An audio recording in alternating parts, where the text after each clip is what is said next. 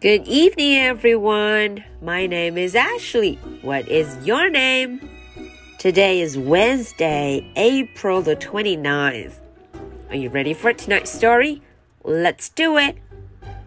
Henry and Mudge, the first book.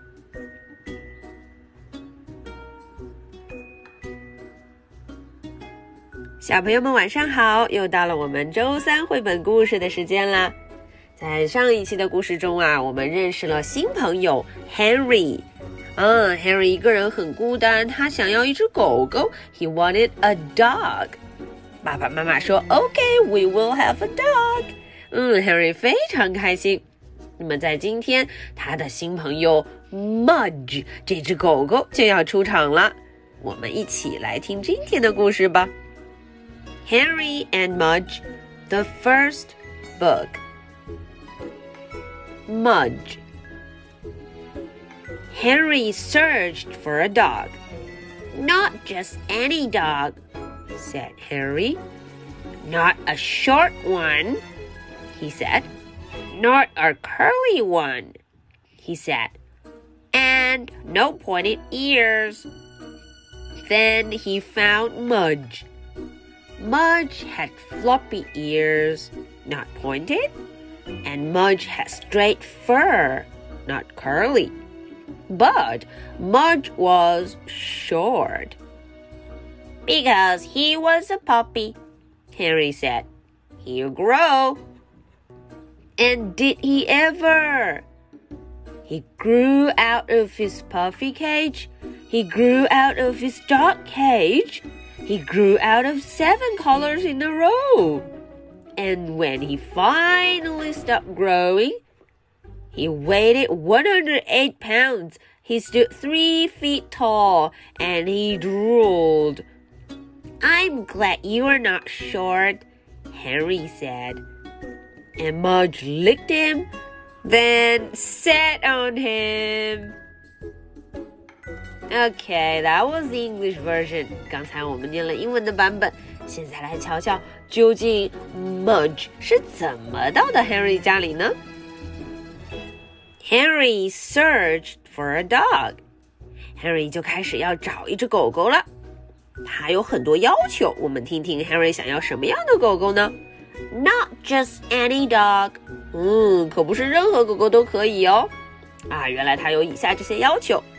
not a short one. 不要个子很矮的，short。No, no, no. Not a curly one. Mm, 嗯，它不要卷卷毛的狗狗。Curly? No, no, no. And no pointed ears. Oh, 哦，也不要尖尖耳朵的狗狗。Pointed ears? No, no, no. 啊，于是他就找到了 Mudge。我们瞧瞧 Mudge 长得什么样呢？Mudge had floppy ears, not pointed. 嗯，Mudge 的耳朵毛茸茸、圆滚滚的，不是尖尖的。Floppy ears, kitching. Yes, yes, yes. And Mudge had straight fur, not curly.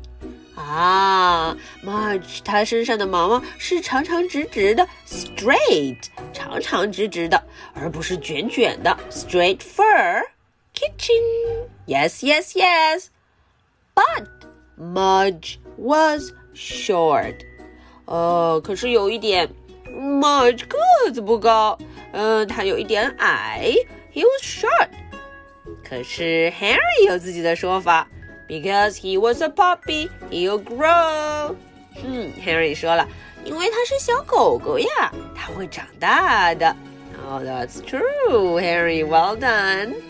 And did he ever? 哇，我们瞧瞧，Henry 真的就开始长了。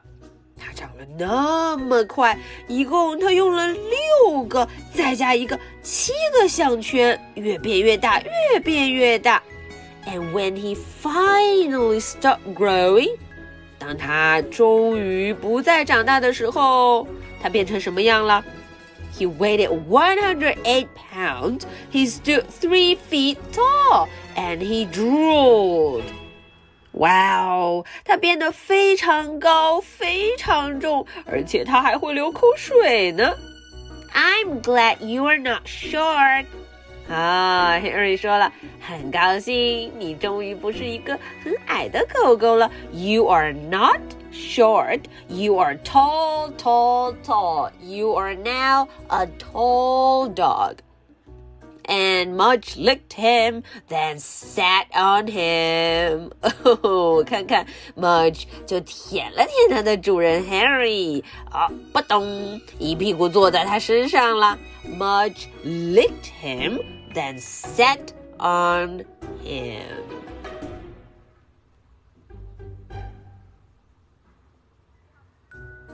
All right, so this is the story for tonight. Now, are you ready for my two questions?